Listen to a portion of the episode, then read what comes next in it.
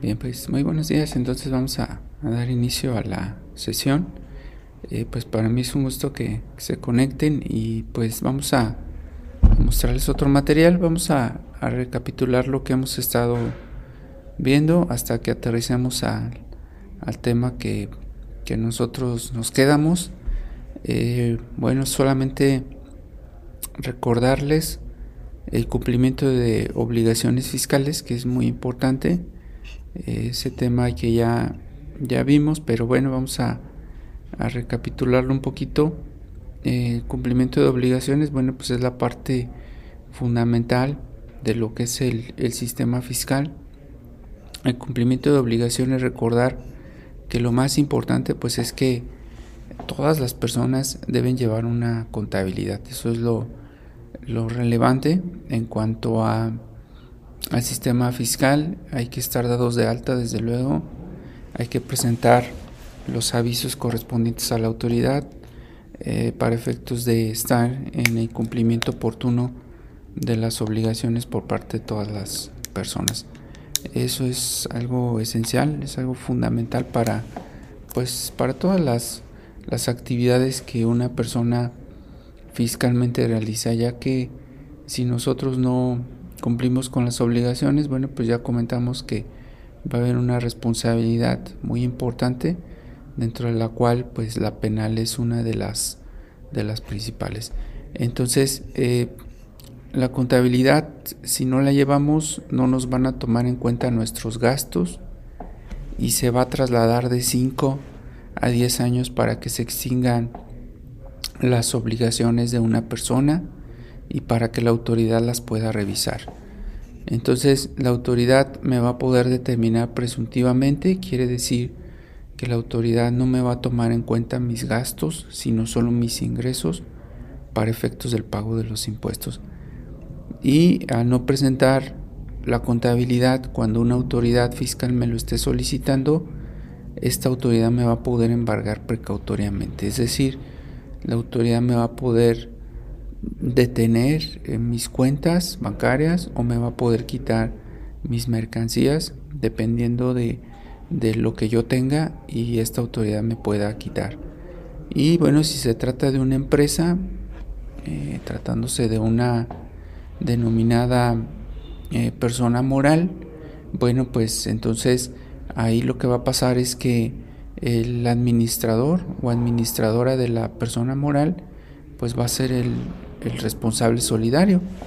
Es decir, la autoridad va a poder ejercer acción jurídica en contra del administrador o administradora de esa persona moral por no cumplir con sus obligaciones de carácter fiscal. Entonces es otro punto muy importante dentro de, de las obligaciones de carácter tributario. ¿sí? Entonces, eh, que pues nosotros debemos dominar pues para asesorar a nuestros clientes. Y bueno, pues eh, una persona no está obligada a dictaminarse. ¿Qué es dictaminarse? Bueno, pues es cuando contratamos un contador público certificado para que dictamine que todo está bien en nuestra contabilidad. El común de las personas, la verdad, no, no es obligatorio que nos dictaminemos solamente las grandes empresas. Esas grandes empresas contratan contadores que son autorizados por la misma autoridad para que les dictaminen, así se le denomina, dictaminarles sus estados financieros. Es importante. Los notarios, su intervención es muy importante en materia de impuestos. Ellos cobran impuestos eh, por las operaciones que se realicen en la notaría. Incluso tienen que entregar eh, contribuciones por algunas actividades que realizan al fisco. Por ejemplo, lo contratamos para hacernos una escritura, nos va a detener impuestos y él los va a pagar. Entonces, también los notarios tienen la obligación de cumplir con obligaciones tributarias y un notario también tiene la obligación de estar verificando que no se realicen actividades eh, con lavado de dinero y si hay alguna actividad vulnerable que pudiera caer en eso del lavado de dinero, el notario también lo puede eh, reportar a las autoridades correspondientes eh, y este pues todas las actividades que se realicen dentro de la notaría este fedatario tiene que identificar ¿sale? Eh, cuáles son esas actividades que un notario pudiera verdad de alguna manera detectar dentro de su notaría este bueno pues sobre todo todo lo que tiene que ver con eh, recepciones de, donativos, eh, operaciones con compra-venta de inmuebles, actividades que tienen que ver con la cesión de derechos de un bien inmueble, por ejemplo, cuando una persona realiza una operación donde, ante un notario donde cede un inmueble. Administración, manejo de, clientes de, dentro de, de una notaría, eh, organización o constitución de personas morales, también tiene que checar el notario que dentro de su notaría no se estén llevando a cabo fusiones, decisiones, operaciones de personas morales con recursos de procedencia ilícita. Eh, ¿Qué otra cosa? Por ejemplo, un notario, eh, poderes, un poder que se otorgue dentro de su notaría, tiene que estar checando que ese poder no, sea con recursos o actividades relacionadas con recursos de procedencia ilícita. Em, contratos dentro de la notaría también los tiene que checar. Eh, los contratos que, se estén celebrando respecto a, las operaciones, em, constitución de personas morales de carácter mercantil, igual, verificar que, estas empresas que se están constituyendo en una notaría no, no estén relacionadas con actividades de procedencia ilícita y así muchas compraventas, este, transmisiones, poderes, todo eso se tiene que reportar. Y el notario, bueno, pues debe checar esas operaciones y en su momento reportar a la autoridad hacendaria de que Juan Pérez ahí hizo una operación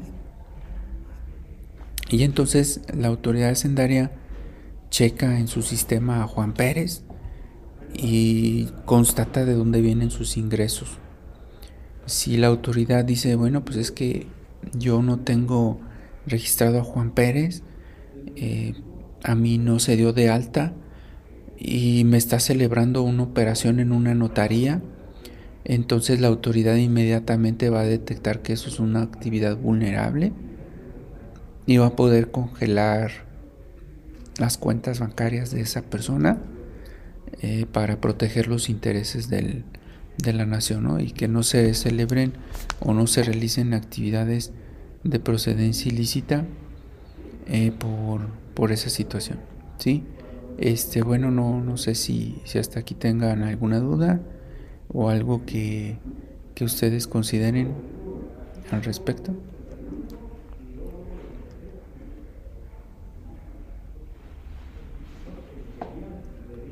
¿No? Bueno, este, pues ya cuando, gracias, ya cuando a ustedes les toque pues ahora sí que laborar en una notaría, pues van a tener que estar al pendiente de, todas esas operaciones con recursos de procedencia ilícita.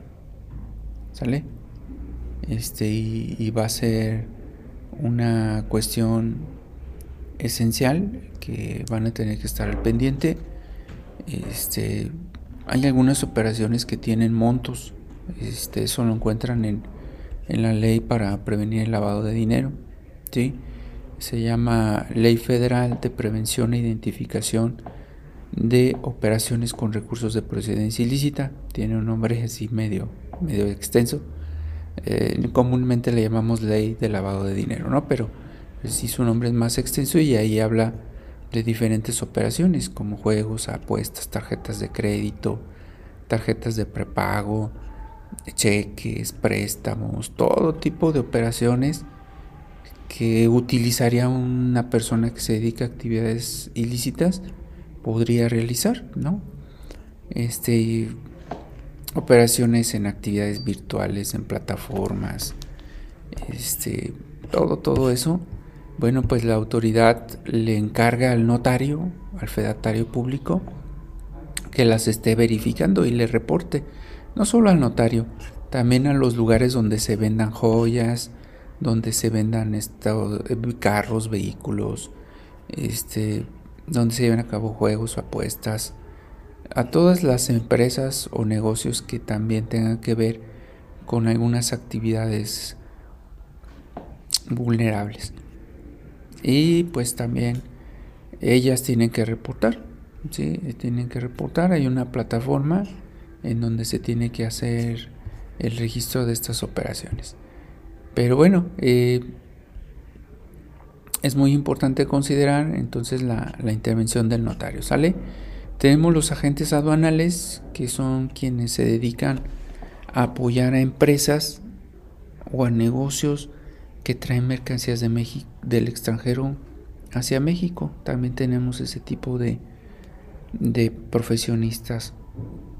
Son licenciados en negocios o licenciados en relaciones internacionales que obtienen un permiso de la autoridad para operar como agentes aduanales. Los encontramos normalmente en la, cerca de las aduanas, por ejemplo en Manzanillo, en las fronteras, en los puertos marítimos, en Veracruz hay muchos agentes aduanales que se dedican a importar. Entonces, ellos determinan los impuestos al comercio exterior, elaboran un pedimento de importación que es como un permiso que otorga el gobierno para traer mercancías del extranjero hacia nuestro país. Y este eh, agente aduanal pues realiza la importación, ¿sí? la importación de las mercancías, gestiona el trámite de desaduanamiento, así se llama, desaduanamiento de las mercancías de comercio exterior. Y repito, bueno, pues se encuentra en, las aduanas. Y también tiene una responsabilidad solidaria, es decir, el agente aduanal, si hace mal su trabajo, se vuelve responsable solidario. Igual el notario, si no hace bien su, su determinación, pago de impuestos, o un contador público no hace su determinación correcta de impuestos, bueno, pues también se va a ver sujeto a, a una determinación por parte de la, de la autoridad. Y tenemos otros que son los retenedores. Eh, todos los negocios retienen impuestos, ellos después lo tienen que entregar a la autoridad. Esa es su función. Los retenedores, bueno, pues es cuando, por ejemplo, un, una tienda de conveniencia, voy y compro un producto. Esa tienda de conveniencia me retiene el impuesto, normalmente es el IVA, que vamos a ver ya en las siguientes clases, entonces se lo queda, pero después lo tiene que entregar a la autoridad. Si me ha tocado que en ocasiones no lo entregan a la autoridad y se ven sujetos a responsabilidades. Entonces, también esos retenedores pues son negocios que entre comillas, ¿verdad? Trabajan para el fisco porque el fisco no les paga reteniendo impuestos y después pagándolos. Entonces, estas son algunas de las obligaciones que estamos eh, comentando. Eh, si tienen alguna duda, bueno, me pueden interrumpir con gusto. Y tenemos las declaraciones. Todas las personas estamos obligadas, obligados a presentar declaraciones normales, las que presentamos comúnmente cada año, las complementarias, que se presentan cuando hay un error, hay alguna corrección, alguna modificación. Se presentan las complementarias. Tenemos las provisionales, son declaraciones que se hacen cada mes, cada bimestre, cada periodo determinado. ¿sí? Son declaraciones que se presentan en una periodicidad menor a un año. Y tenemos las extemporáneas, eh, son declaraciones que presentamos fuera de tiempo, estas declaraciones son negativas para nosotros porque nos van a acarrear que paguemos eh, accesorios de crédito fiscal, es decir, que paguemos un tipo de intereses por no haber presentado nuestra declaración en tiempo. Y tenemos otras que son informativas donde solamente le avisamos algo a la autoridad. Eh, toda esta parte la manejan los contadores públicos, por eso es muy importante que nosotros tengamos contratado o contratada a una contadora pública que sea la o contador público que sea quien se encargue de llevar a cabo todas estas actividades por nosotros, eh, ya que se nos puede pasar el tiempo. Entonces, sí es relevante que, que tengamos un profesionista en esta área que se encargue de nuestra situación, nos auxilie. Nosotros los abogados, las abogadas, pues llevamos los litigios ya cuando una persona incumplió y le tenemos que llevar una demanda por haber incumplido con sus obligaciones tributarias. Esa demanda pues nos pagan por ese servicio y nos auxiliamos de un contador también en los juicios y presenta una prueba pericial contable, así como por ejemplo en materia familiar, cuando hay un problema, un litigio con, con algún menor o con alguna persona dentro de la familia, ofrecemos una prueba en, en materia psicológica, en materia de trabajo social, para acreditar lo que le pasó a un miembro de la familia. Así en fiscal utilizamos a un contador público con la pericia contable para acreditar alguna situación. Si adelante, Mari, te escucho.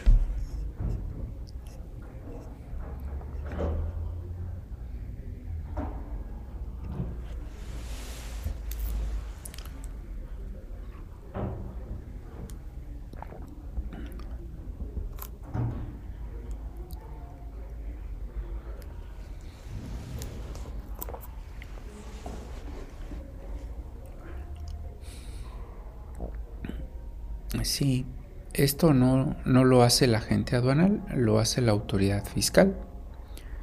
Hay autoridades fiscales que están en las eh, centrales de autobuses, en los aeropuertos, y ellas, estas autoridades, tienen la facultad de revisar las mercancías que traemos para cobrarnos algún impuesto. Los agentes aduanales los usan las empresas que de manera cotidiana, eh, común, eh, traen mercancías del extranjero a México. Ellas contratan a los agentes aduanales. Si nosotros viajamos al extranjero, no ocupamos un agente aduanal. Eh, en las ah, aduanas hay auditores fiscales, hay autoridades fiscales que son las que se encargan de, calcular, determinar los impuestos. Y bueno, pues nos piden que abramos las cajas, las maletas y para revisar. Antes de eso hay un semáforo. Este, en todas las aduanas hay un semáforo, se llama semáforo fiscal. Literal es un semáforo donde presionamos un botón, es aleatorio y nos puede tocar verde de pasar o rojo de revisar, ¿verdad? Es un semáforo a fin de cuentas. Independientemente, la autoridad tiene la facultad de revisarnos. Por ejemplo, si te toca que no te revisan, la autoridad tiene la facultad de modos si quiere revisarte. ¿eh? O sea, el semáforo nada más es un medio de control para cuando tienen mucha gente. Mucha gente, entonces pues rápido para que pase toda la gente, pues presionas tu semáforo y dependiendo si te toca. Pero si no, pues la autoridad de todos modos te puede revisar. Y en ese momento te calcula, la autoridad fiscal te calcula, determina los impuestos y en ese momento ahí los pagas. Entonces te dice, vas a pagar 500 pesos, entonces te da una papeleta, vas a la caja y ahí pagas los 500 pesos de impuestos que te determinó la autoridad. Porque todas las personas que viajan al extranjero tienen una, una franquicia, así se le llama. ¿Qué es una franquicia? Bueno, pues es una cantidad de mercancías de comercio exterior que puedes traer sin pagar impuestos. Eh, la franquicia eh,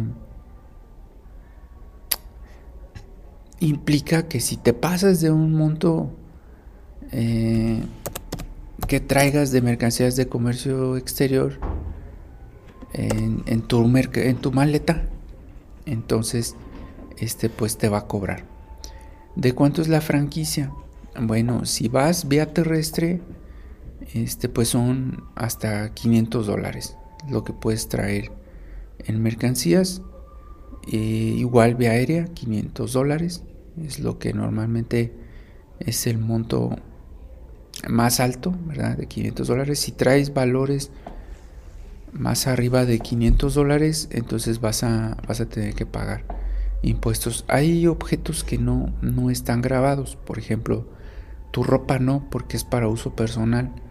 Todo lo que ocupes para un viaje, eso no.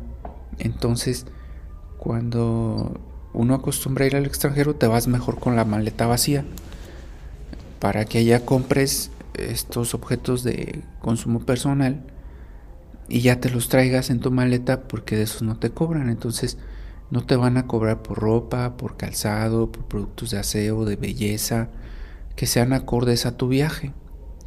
Entonces el agente te va a preguntar, ¿cuánto tiempo permaneció usted allá? Le vas a decir, una semana, pues entonces debes de traer en tu maleta el equivalente a ropa, a zapatos, a todo eso de una semana. Una vez yo sí traía dos maletas pues no es lo de una semana, ¿verdad? Entonces pues te cobran ese excedente. Este, tampoco te van a cobrar, este, por ejemplo, en ocasiones van al extranjero a comprar productos de una mujer que se va a casar, cosas de novia, pues tampoco eso no, no paga lo de lo que vas a comprar de tu ajuar de novia. Eh, tampoco artículos de bebés, este, por ejemplo sillas, portavesos no pagan eh, puedes traer dos cámaras fotográficas o cámaras de video porque pues vas de viaje, pues vas a, vas a grabar. Puedes traer una computadora, una agenda electrónica, puedes traer una tablet. Este, puedes traer ese equipo que normalmente te llevarías allá, ¿no? Yo reitero, pues no llevártelo de aquí para allá porque si después allá te compras uno, pues vas a traer dos, entonces te van a cobrar por uno de ellos. ¿Sale? Este, también puedes traer equipos deportivos, puedes traer tu celular, eso no te cobran. Este, antes se usaban los, los DVDs, traer DVDs. Este, nada más te permitían antes hasta 30 discos, traer 30 discos. También te permiten libros, revistas, hasta 5 juguetes. O sea, es una lista ahí tremenda, ¿no? Tremenda. Y ya cuando te pasas del excedente, entonces te van a cobrar. Sí, este te dejan que traigas, ya lo dije, hasta 500 dólares, ¿no? Este, en los periodos donde hay mucha afluencia. 500 eh, dólares. Ya si te pasas de los 500 dólares, entonces ya te cobran el excedente de esos 500 dólares. Este, yo sí, sí me he llegado, yo sí me llegaba a pasar cuando traía mercancía, sí me llegaba a pasar y entonces me, me pasaba el semáforo y si no me tocaba revisión no pagaba los impuestos, o sea, aunque traigas excedente, eh, si no te toca revisión te vas sin pagar impuestos, ¿eh? Pero ya si te toca la revisión, este, te hacen el chequeo y si te excedes, pues te cobran cuando te hayas pasado de los 500 dólares, que es el valor que, que no, que pues se tiene que cubrir. Lo que siempre va a pagar van a ser las bebidas alcohólicas, es así, siempre pagan, ¿sale? Este, bebidas alcohólicas, cigarros, eh, siempre pagan, ¿sale? Este, si traes, por ejemplo, 50 relojes, o sea, tú puedes traer un reloj y otro más, ¿no? Pero si te detectan que traes 50 relojes, este es probable que te los van a confiscar porque ya para ese tipo de importaciones se requiere un agente aduanal, aunque seas una persona individual. Entonces yo no puedo ir a comprar 50 relojes para venderlos luego en México. No puedo, ¿sale? Necesito un agente aduanal que me traiga los 50 relojes y me los importe legalmente. Entonces solo lo que es de mi uso personal. No me puedo pasar. Ni puedo traer mercancías para venderlas a México. Eso es muy importante.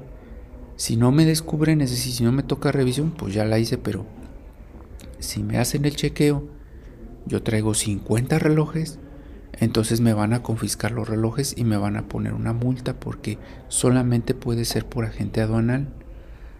En ese momento yo no puedo hacer el trámite porque tendría que ser antes. Para una importación de mercancías el trámite se hace antes, no se hace en el momento. ¿Sale? Entonces incluso los impuestos se pagan antes cuando yo voy a hacer una importación con un agente aduanal.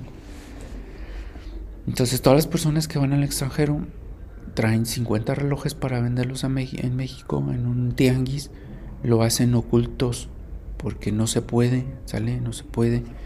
Tiene que ser por medio de un agente aduanal, ya lo comentamos. Este, no sé si con eso quedó, quedó un poquito más claro. Entonces todas las personas que venden en el tianguis y no tienen un, un pedimento, si no contrataron un agente aduanal, están cometiendo un delito de contrabando y les pueden confiscar las mercancías.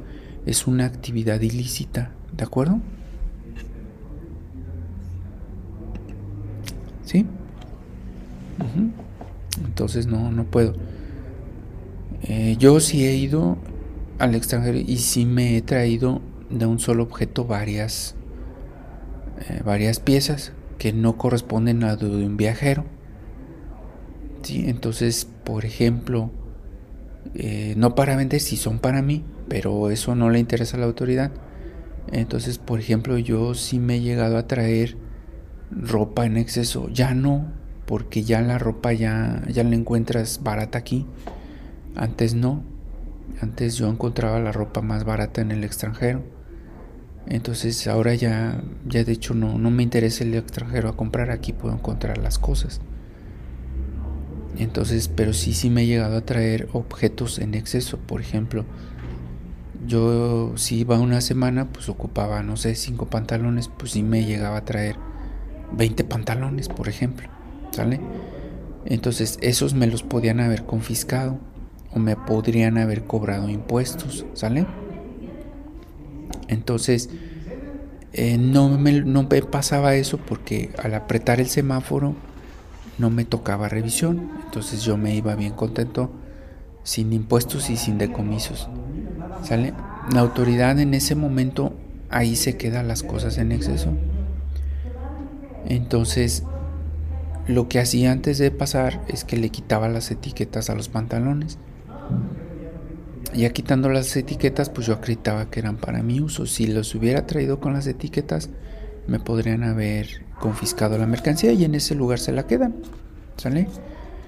Entonces, este sí ya ya no es tan atractivo en el extranjero porque incluso en Amazon tú puedes comprar en Mercado Libre tú puedes comprar cosas del extranjero y ya no necesitas ir y ni arriesgarte como lo que estamos comentando.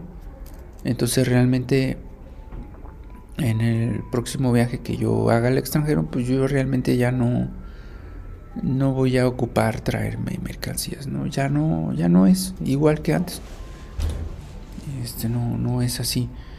En lo que luego sí compro que si es más barato allá pues son son relojes, los relojes, pero ya casi los relojes ya no se usan, realmente no tampoco son artículos eh, útiles y también ya los encuentras aquí muy baratos. O sea, eh, por ejemplo, un reloj de que compré en una ocasión aquí costaba 4.500 pesos el reloj. Eh, allá me costó 50 dólares, es lo que me costó allá el reloj.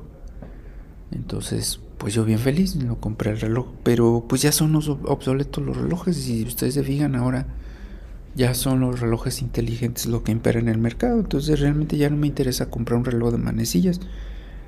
En ese tiempo me costó eso, 50 dólares, y llego aquí a México, lo veo en una tienda, y 4.500, pues yo bien feliz, ¿verdad? Pero realmente ya son artículos que no, no son útiles. Entonces, este pues si vas a viajar al extranjero, pues vas a comprar allá, no te lleves nada, ve, ni la maleta, porque allá también las venden las maletas, más baratas que aquí. Entonces te vas así con una mochila y allá compras la maleta, allá compras los artículos y ya te los traes. Porque si no te llevas para allá, más lo que compres allá, vas a traer una maleta no como para el tiempo que, que duraste, sino mucho más tiempo y te van a determinar impuestos o te van a poder quitar la mercancía que traes en exceso. Bueno, y comentando, bueno, pues tenemos que dar los avisos. Todos se lo tenemos que avisar a la autoridad. Nos tenemos que avisarle que estamos trabajando. Le tenemos que avisar cuando haya nuestro domicilio, cambios de domicilio. Si somos una empresa, le tenemos que avisar cuando cambiemos de nombre. Le tenemos que avisar cuando aumenten o disminuyan mis actividades. Es decir, soy un asalariado, pero ya también soy Uber, entonces le tengo que avisar ahora a la autoridad que ya soy Uber. Aparte de ser Uber, ahora también vendo en Mercado Libre, pues le tengo que avisar que vendo en Mercado Libre. Eh, ahora también vendo productos de comida, también le tengo que avisar, todo le tengo que avisar, ¿sí? Todo lo que haga extra le tengo que avisar. La gente normalmente no le avisa a la autoridad y después vienen las consecuencias negativas que vamos a ver ahorita y ya hemos comentado.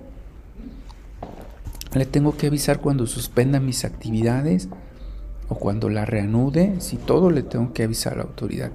Cuando abra, cuando cierre, le tengo que avisar este todo eso a la, a la autoridad. ¿Sale? Este, no sé si hasta aquí tengan alguna alguna duda. ¿No? Bueno, ese es sí, adelante. ¿Sí? ¿Nada? ¿Alguien habló? ¿Nada? Sí. Ah, sí, no sé. Alguien que nos pueda. ¿Sí se está cortando la, la señal, el audio? Ok. Ok, voy a cambiar de, dispositivo. Este, a ver si, si con eso se soluciona. Permítame un momento.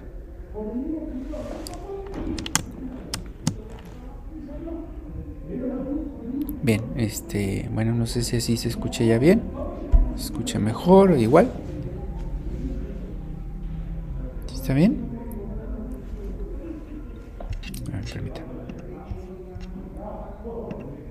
Bueno, no sé si se escucha mejor, igual.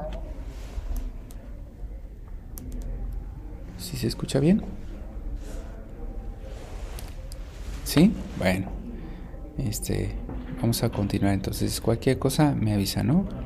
Este, tengo, bueno, ya sabe que lo falla en internet. Tengo, tengo dos de, de internet. En uno tengo la presentación, en otro tengo el video, pero luego a veces uno, uno puede fallar, ¿sale? Esto nos puede dar, dar por ahí lata.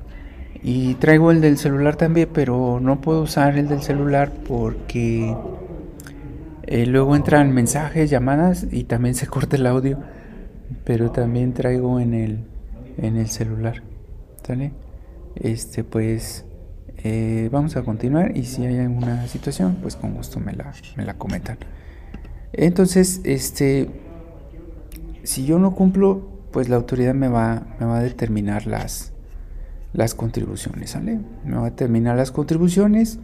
No es algo bonito, este, pero primero me deja que yo lo haga. Me dice, primero hazlo tú, este, haz, tú calculate tus impuestos, ya sea que, que traigan mercancías del extranjero, o que lo hagas aquí en México, nos dice, tú primero calculate tus impuestos, ¿sale? Nos deja esa facultad la autoridad y nos dice, este, no se preocupen, ustedes solitos, solitas, saquen sus cálculos, hagan sus, sus determinaciones de impuestos, ¿sale? Eso es lo que nos dice la autoridad. Este, y nos deja. Igual en todos lados, ¿no? Y me y dice, adelante de ustedes, calcúlense sus impuestos como ustedes quieran. Ah, no lo hiciste bien, entonces yo te voy a determinar. Yo como autoridad puedo decir qué es lo que te faltó y cuánto es lo que me tienes que pagar. ¿sí? Eso, es, eso es otra cuestión eh, importante por parte de la autoridad que ella maneja y lo hace muy bien Y nos dice, cuando yo como autoridad te determine, no te voy a determinar la cantidad que tú debiste haberme pagado. Te voy a determinar más. Entonces deben tener mucho cuidado con que las autoridades les determinen. Porque una autoridad te va a incluir accesorios, te va a incluir actualizaciones, te va a incluir gastos de ejecución y te va a incluir una multa. Entonces es muy delicada una determinación por la autoridad, ¿sale? No, no es recomendable. Y además, este, pues, te va a poder embargar si tú no le pagas en el tiempo. La autoridad da muy poquito tiempo para pagar, ¿eh? La autoridad da, es lo más, que es la autoridad fiscal, te da 30 días. Entonces, ya una vez que te determina, te dice 30 días. El IMSS te da 15 días, te da menos. El Instituto Mexicano del Seguro Social te da menos, te da 15 días. Son dos semanas, es muy poquito. Y el, fisco eh, federal y estatal te da 30. Pero también es muy poquito, porque imagínate si muy poquito tiempo, porque si te está pidiendo una cantidad alta, este pues sí, sí va a ser una situación delicada, ¿sale? Este, bueno, y si no llevas contabilidad, si no expides comprobantes, entonces la autoridad te va a determinar presuntivamente. ¿Qué quiere decir? Que te va a cobrar más caro su determinación. Esto es cuando no hayas presentado una declaración fiscal. Entonces la autoridad te va a determinar presuntivamente que quiere decir que no, no te va a tomar en cuenta tus gastos. Te va a tomar en cuenta nada más que te pagaron 100 mil pesos, pero no te van a tomar en cuenta que tú te los gastaste en tal y tal y tal. No te lo va a tomar en cuenta. Cuando tú te opongas a una autoridad fiscal, no te va a tomar en cuenta tus gastos, tus pérdidas, tu el robo que te hayan hecho a la empresa. No te va a tomar en cuenta nada. Cuando no presentes libros o registros de las operaciones, por más del 3% de las mismas tampoco te va a tomar en cuenta tus gastos. Cuando no registres operaciones de más del 30% en la contabilidad, también. Cuando no proporcionen informes, ¿sí? todo este material se los, se los voy a compartir. Este también si no proporcionas informe a la autoridad, de la misma manera, este te va, no te va a tomar en cuenta tus gastos cuando registres operaciones falsas, o sea que no existan, también esto lo hacen las personas que se dedican a actividades eh, que no son muy lícitas, falsean información, entonces este no les va a tomar en cuenta gastos ni nada, les va a determinar crédito presuntivamente. Registrar operaciones inexistentes es un delito y también se van a ver sujetos a un proceso penal. Alterar mis inventarios o, precios en más del 30% también es una, es una situación por la cual la autoridad me va a poder eh, determinar presuntivamente y no me va a tomar en cuenta mis gastos, ni mis inversiones, ni nada por el estilo. Entonces no se pueden alterar los inventarios o los precios es también una sanción grave. Eh, no llevar un control de mis ventas de la misma manera, no llevar un control de mi inventario. Y si se fijan, esto lo incumplen mucho las tiendas de abarrotes. Ya no hay muchas tiendas de abarrotes, ¿verdad? No sé si se han dado cuenta. Han disminuido. Sí hay todavía, pero, pero ya hay menos. De la misma manera, una tienda de abarrotes este, tiene que llevar sus inventarios, su control de ventas, si no lo van a sancionar. Si no tienen máquinas de comprobación fiscal, también se pueden ver sujetos a una sanción. Y en general cualquier irregularidad en la contabilidad que tenga un negocio, le van a determinar presuntivamente. ¿Qué quiere decir presuntivamente? Que la autoridad no tiene elementos para calcularte un impuesto, entonces lo va a hacer a su libre arbitrio, es decir, dicen por ahí, a ojo de buen cubero, es decir, te va a calcular el impuesto conforme a ella lo considera. Incluso la autoridad tiene la facultad de intervenirte el negocio, ponerte ahí un administrador, este, o bien eh, embargarte el negocio y ella administrarlo, la autoridad administrarlo. No lo hace porque no tiene suficiente personal, pero una autoridad tiene la facultad de ponerte a un funcionario público que esté dentro de tu negocio, viendo cuánto vendes, eh, determinando los impuestos, verificando las operaciones que realizas. Una autoridad te puede poner un interventor, así se le llama, un interventor del negocio o un interventor con cargo a la caja. Es decir, te puede poner un administrador para que esté checando cuánto te está ingresando o te puede poner nada más una persona en la caja cobrando. Esa facultad tiene la autoridad cuando alguien no esté al corriente del pago de sus contribuciones. Repito, no lo hace porque la autoridad no tiene suficiente personal para, imagínense, cuántos negocios están irregulares y cuántos interventores tendría que poner la autoridad en los negocios. O sea, sería algo tremendísimo, ¿verdad? Sería algo tremendo. No tiene el personal para estar poniendo administradores, interventores en todas las cajas, en todos los negocios que existen en el país, ¿sale? Pero sí lo puede hacer. Y con eso, pues calculan impuestos. Lo ha hecho en grandes empresas, por ejemplo Interjet, que la tiene la autoridad embargada. Interjet sí tiene un administrador por parte del fisco. Este es una empresa que incumplió con sus obligaciones fiscales y el fisco la embargó, la tiene embargada. Pero estamos hablando que son empresas grandes nada más. Un negocio, una tienda de abarrotes, pues el fisco no le va a poder poner un administrador, ¿sí? Un interventor con cargo a la caja. ¿Sale? ¿Alguna duda? ¿Dudas? ¿No? Bueno, pues esas son, son algunas de las consecuencias de no estar en regla, ¿no? La determinación y vamos a pasar al, tema que nos quedamos, que es el, eh, eh, en este caso, las facultades. La semana pasada vimos nosotros la, estuvimos viendo el incumplimiento.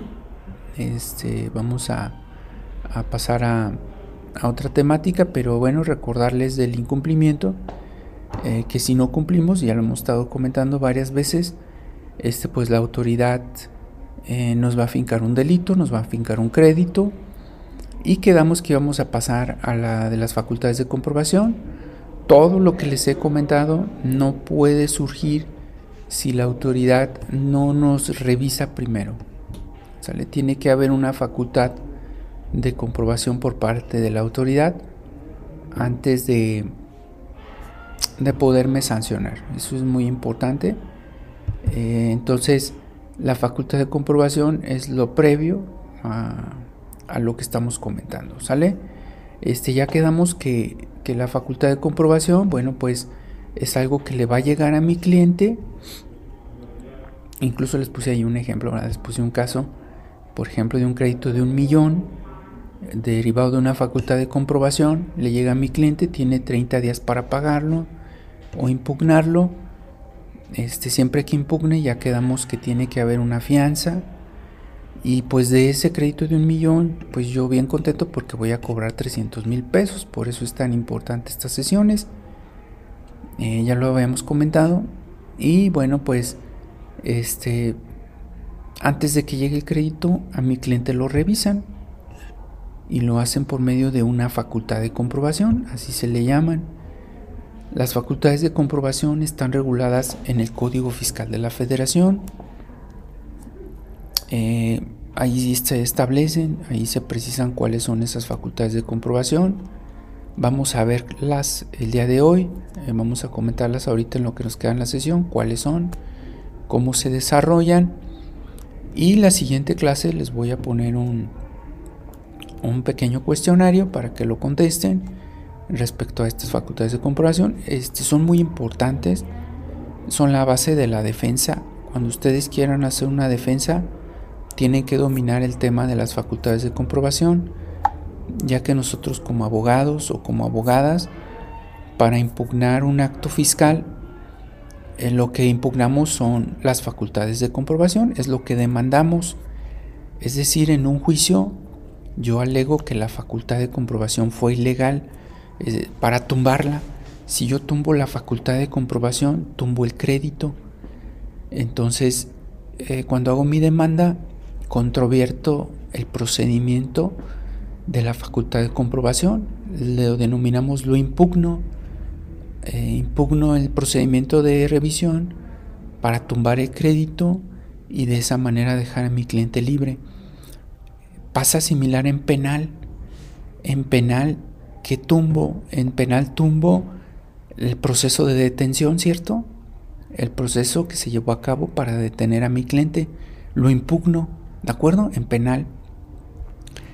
En laboral impugno el procedimiento del despido. E incluso afirmo que es injustificado porque lo estoy impugnando. Eh, digo que no se llevó conforme a derecho.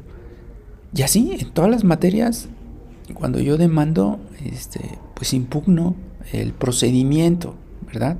Ya sea de detención, ya sea de despido.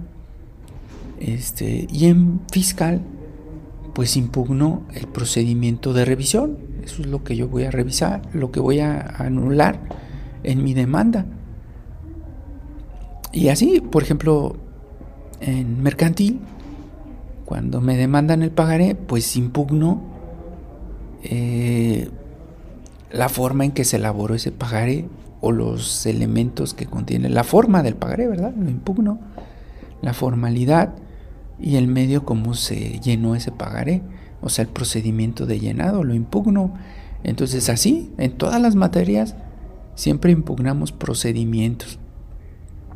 Entonces, para efectos fiscales, eh, pues una facultad de comprobación es lo que demando, es lo que yo este, voy a argumentar en mi escrito de defensa, voy a redactar que ese procedimiento de facultades de comprobación no fue conforme a derecho, por lo cual se tiene que declarar nulo y en consecuencia mi cliente no debe nada.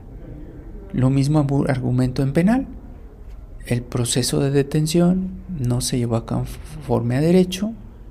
En consecuencia, todo eh, es nulo y no se le puede fincar a mi cliente nuevamente una responsabilidad al respecto. En laboral, no hubo un procedimiento de despido correcto, entonces el despido es nulo, y todo se tiene que retrotraer, ¿verdad? Todos los efectos se retrotraen hasta el momento o la etapa en la cual se cometió esa violación y dejo a mi cliente libre totalmente de responsabilidad. Y en mercantil igual, el pagaré no cumple con los elementos, no se llenó correctamente, es nulo. Y los efectos se tienen que retrotraer en el tiempo hasta el momento en que las cosas estaban de manera correcta. ¿Y cuáles son esas facultades de comprobación? Pues vamos a ver la, por excelencia. Este, la primera, bueno, pues son, eh, ahorita nos está llevando esta por lo de la pandemia, la situación de la pandemia ha detenido el actuar de la autoridad, pero la primera es la visita domiciliaria. Es la facultad de comprobación por excelencia, es decir, en fiscal antes de que me hagan algo, una autoridad tiene que ir a domicilio, a mi domicilio a revisar todo. Revisa mi contabilidad, bienes y mercancías, ¿sale? Entonces se requiere una orden, ¿sí? Una orden es lo que se requiere para una visita domiciliaria. Es un documento que elabora una autoridad fiscal competente para poder entrar al domicilio. No solo hay visitas fiscales, ¿eh? hay visitas también del IMSS, hay visitas de la Profeco, de la Secretaría del Trabajo y Previsión Social, hay visitas de, de diversas autoridades, ¿sale? Este, bueno, pues se requiere, reiterar una orden por escrito de una autoridad denominada competente. Esa autoridad debe fundar, motivar lo que está haciendo. Este debe indicar qué lugares me va, me va a revisar. Debe decir en dónde, qué va a revisar. Este, esa orden debe estar bien hecha. Eh, si no está bien hecha, yo la impugno en el medio de defensa. Igual en penal hay órdenes de cateo. Este, si no está bien la orden, también la impugno. Entonces, mi función como abogado, fiscalista y abogado en otras materias, pues es revisar lo que hizo la autoridad. Y si no estuvo correcto, demandarlo para anularlo y así mi cliente quede libre de toda responsabilidad. ¿Sale? Este, bueno, también se, se debe indicar en esa orden la persona a quien se va a revisar, quiénes son quienes van a acudir a revisarme, qué fundamentos este, se aplica para esa orden, el, quién es el funcionario que está autorizando esa orden, eh, su nombre, su cargo, su firma. Ya hay revisiones electrónicas, entonces también es válida una firma electrónica. ¿Sale? Entonces, esa orden es un documento impreso, preciso, que se le entrega a mi cliente antes de entrar, antes de que entren a su domicilio. Y reitero, puede checar la autoridad todo. Si detecta hay mercancías, le va a pedir que acredite de quién son esas mercancías, le va a pedir los comprobantes, las facturas. Es decir, una autoridad puede revisar todo el domicilio completo, todo el domicilio completo. Eh, locales, bodegas, sótanos, todo. O sea, si yo dije que mi domicilio era eh, Hidalgo 120. Y Hidalgo 120 pues es un terreno enorme con varios locales. Pues me va a poder revisar todo Hidalgo 120 y todos los locales. Por eso es que siempre los domicilios deben estar correctamente separados, individualizados. Porque si se trata de un domicilio con varios locales y no están divididos, todos los va a poder revisar y se va a entender que todos esos locales pertenecen al contribuyente que designó el domicilio de Hidalgo 121. ¿Hecho? Entonces eso es muy, muy importante. Y ahí en la orden pues va a tener todos estos elementos que, están aquí en el material que les voy a compartir el día de mañana. ¿Sale? Este, ¿Cómo se desarrolla la visita? Vamos a, a comentarlo. Debe haber una orden, ya lo dijimos. Eh, siempre va a haber un citatorio si no se encuentra en ese momento. Entonces van a llegar, van a tocar a la puerta. Si está, pues en ese momento se inicia la revisión. Si no está, se le deja un citatorio para el día hábil siguiente. Entonces hoy es viernes. Si hoy viernes llegaren o llegaran ahí al domicilio, no está, se le deja el citatorio para el día hábil siguiente, que sería el lunes. Entonces el lunes el horario de actuación de las autoridades es de, de 8 de la mañana a 6 de la tarde. Entonces en ese horario van a ir, ¿sale? De 8 de la mañana a 6 de la tarde. Entonces se le va a dejar para el día hábil siguiente en un horario de 8 a 6 de la tarde, ¿vale? Una vez que esté o si no está con quien se encuentra en el domicilio, le va, a levantar la autoridad un acta de inicio de la visita. Si no hay nadie, la autoridad va a levantar constancia de que no hubo nadie y va a embargar. Cuando una persona no está localizable, la autoridad puede embargar en ese momento incluso el inmueble o las cuentas bancarias. Entonces siempre hay que estar siempre tiene que estar mi cliente. Los clientes piensan que no estar les da una ventaja. Eh, no es así, ¿eh? no da ventajas. Porque las autoridades tienen facultades de todos modos para ejecutar. Una autoridad fiscal tiene facultad de romper chapas en ese momento para entrar al domicilio incluso si una persona se opone. ¿eh? O sea, la visita se tiene que iniciar. Lógico, pues vamos a suponer que entra, no está, no hay nadie. Ok, va a romper los candados, se va a meter, pero va a embargar, ¿sale? Entonces es delicado. Las personas tienen que estar, ¿de acuerdo? Las personas tienen que estar, eso es muy importante.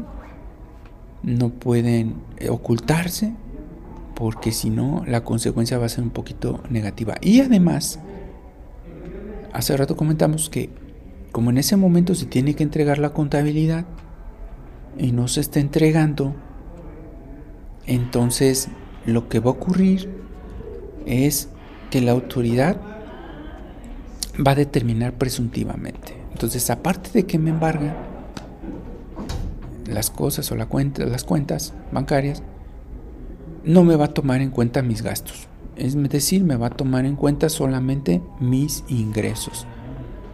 Y va a calcular el impuesto con los ingresos que la autoridad quiera. Es, o decir, con los ingresos que la autoridad llegue a presumir que yo tuve. Entonces, va a decir, no, pues es que como no me mostraste nada, para mí tus ingresos fueron de tal cantidad. Y eso es válido, sí, es válido. La autoridad va a poder decir qué impuestos yo tengo que cubrir porque me dio el derecho de hacerlo yo en primera instancia y no lo hice porque yo tenía mi derecho a autodeterminarme. No quise autodeterminarme, por el contrario me oculté y no entregué la información. Entonces la autoridad lo que va a hacer es autodeterminarme ella ya que yo no acepté la autodeterminación. ¿De acuerdo? No sé si, si esto esté claro. Este, si hay alguna duda, quieran que lo repita. Esto es muy importante. ¿eh? Es muy importante porque la mayoría de la población en México va a caer en estos supuestos que estamos comentando.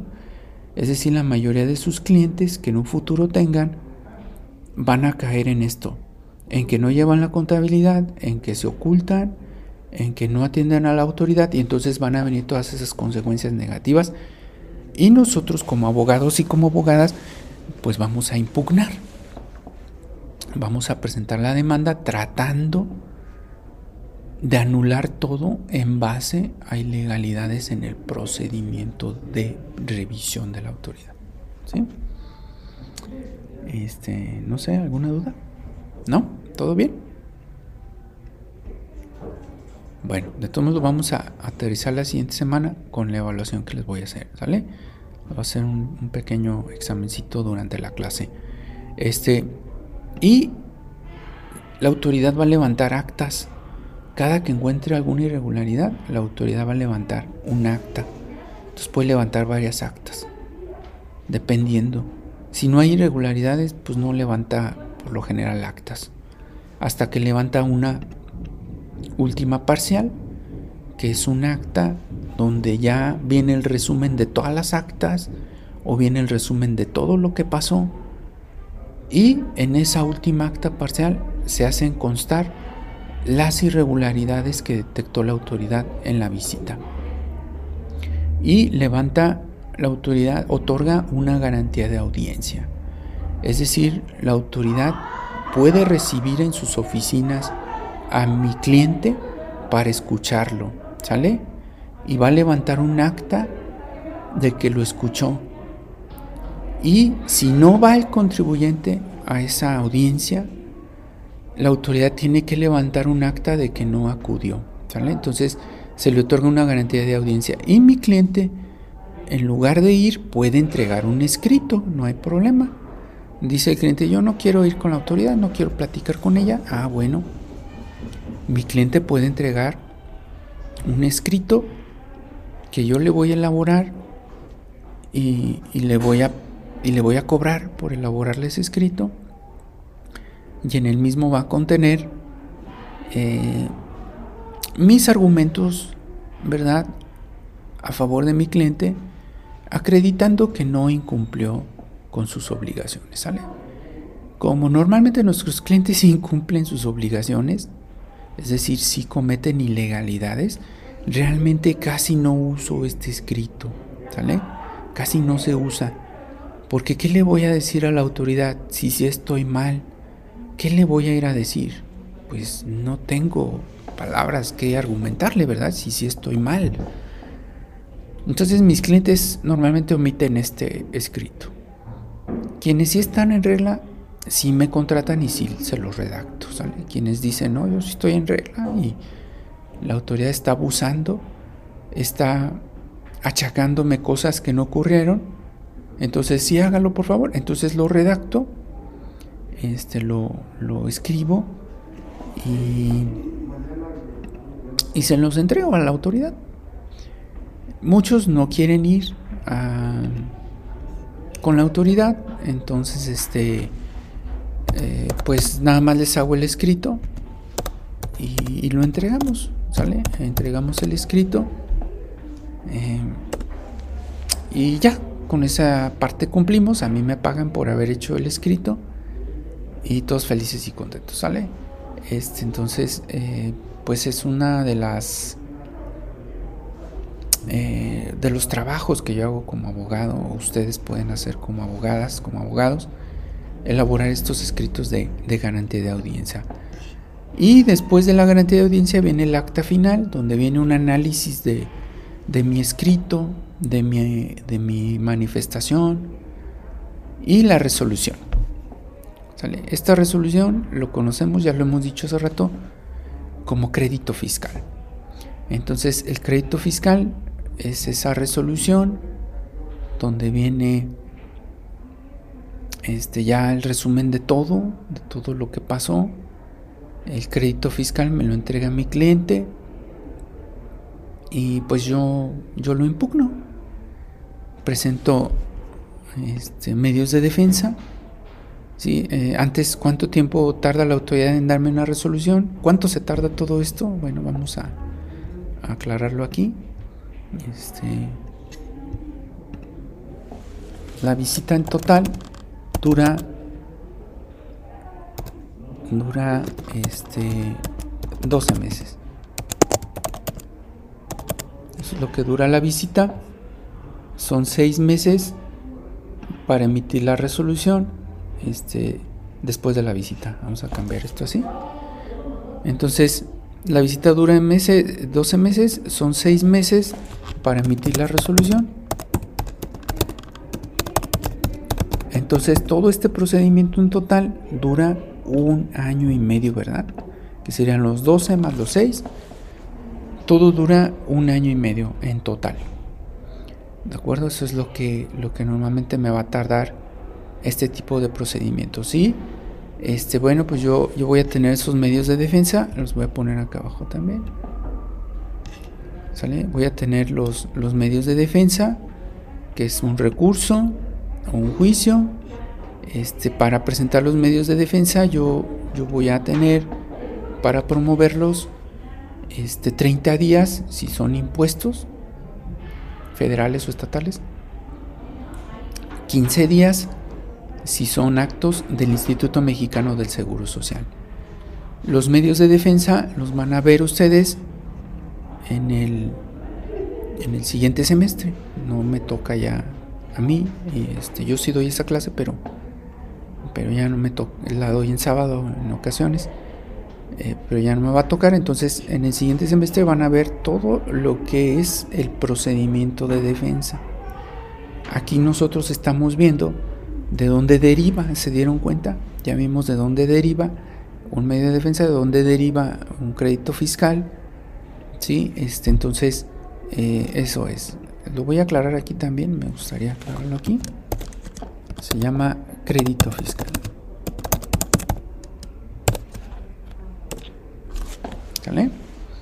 Así lo conocemos nosotros para el medio de defensa del Instituto Mexicano del Seguro Social. Ahorita no se lo tienen que aprender porque eso lo van a ver en el siguiente semestre, solo se los estoy comentando. ¿Sale?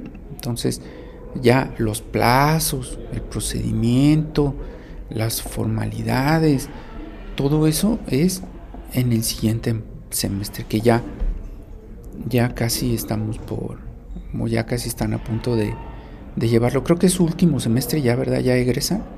¿Sí? ¿Sí egresan?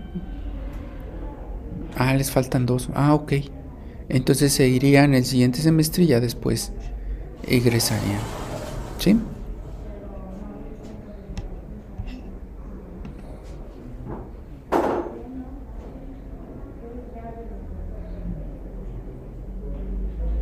Ah, sí. Están en sexto, séptimo. Ah, sí, les falta séptimo y octavo, ¿verdad? Ah, ok. Bueno, entonces en el siguiente van a ver la defensa y ya luego en el otro ya, ya egresan. Este, pues nosotros ya, ya nos quedan pocas clases, bueno, entre comillas, ¿verdad? Nos quedan una, dos, tres, cuatro, cinco, cinco clases, porque creo que el 11 es el, la evaluación, el 11 de mayo eh, creo que ya tenemos la de junio, perdón, ya tenemos la, segunda evaluación, entonces nos quedan una, dos, tres, cuatro, como cinco, cinco sesiones.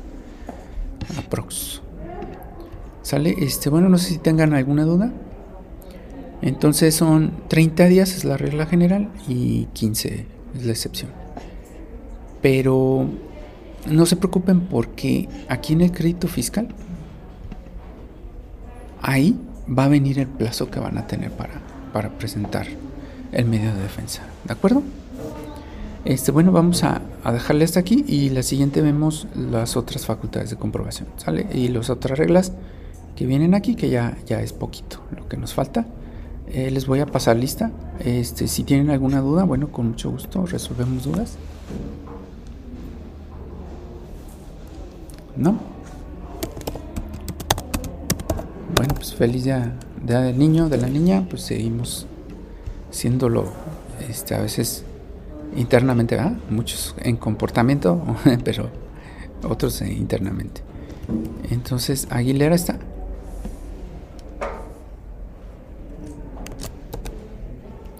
Ballesteros.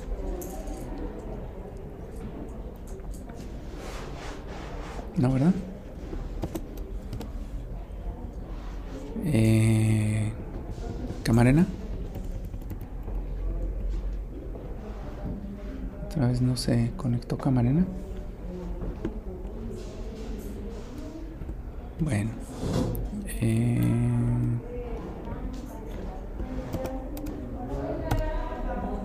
convento.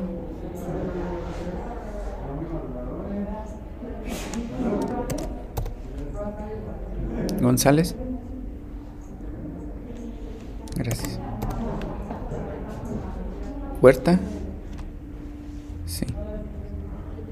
Pues les agradezco siempre su, puntualidad y asistencia. ¿Cómo te pidas? Apenas te iba a mencionar. ¿Méndez León? No, no, no. ¿Este Mendoza? Bueno, sí.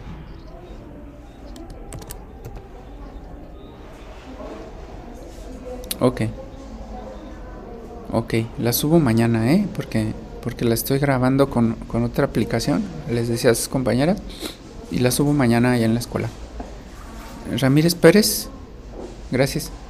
¿Sí está Ramírez Pérez?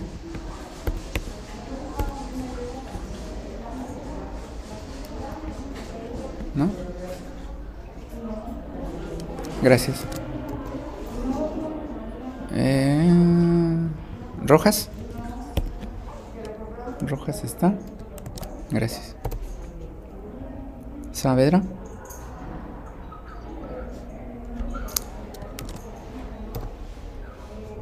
Sainz. Ya no se ha conectado Sainz, ¿verdad? Bueno, pues échenle ganas. Ah, qué caray. Bueno, Trujillo. Gracias. Vázquez Jacal.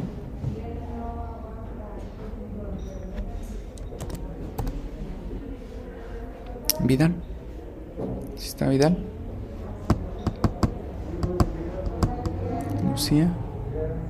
No, no, no me aparece Lucía. ¿No la vieron conectada, no, verdad? Y Pérez Sarguín. Carlos. ¿No, verdad? Muy bien, bueno, pues eh, no sé si quieran que les suba un, si les he subido, no recuerdo si les he subido un, una, un crédito, una visita. Este, les voy a subir un, una que es un, un PAMA, que, que, lo comentamos si quieren la siguiente semana. Este es una visita en de las que estamos comentando, pero en comercio exterior es un poquito diferente porque esas son instantáneas.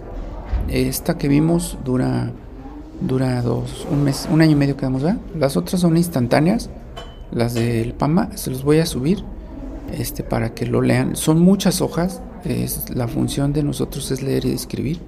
Pues yo les recomiendo que las lean todas, ¿sale? Este, porque sí son bastantes. Algunas no se ven, así nos entrega el cliente el documento porque van a decir, mándeme uno que se vea, así no lo entrega el cliente, ¿sale? Este, así, así está, yo lo escaneé como tal. Y lo demás pues ya lo, lo tenemos que, que intuir. E incluso en la demanda a veces impugno eso, le pongo como agravio que no se leía bien el documento. ¿Sale? Este, bueno, pues por el día de hoy sería todo. Les agradezco su, su amable atención y puntual asistencia. Nos vemos de hoy en ocho y ya si quieren profundizar sobre, sobre un tema en específico, este, creo que tengo pendiente ponerles lo de mi canal de YouTube o ya se los había puesto. ¿Ya lo tienen? Ah, ok, bueno.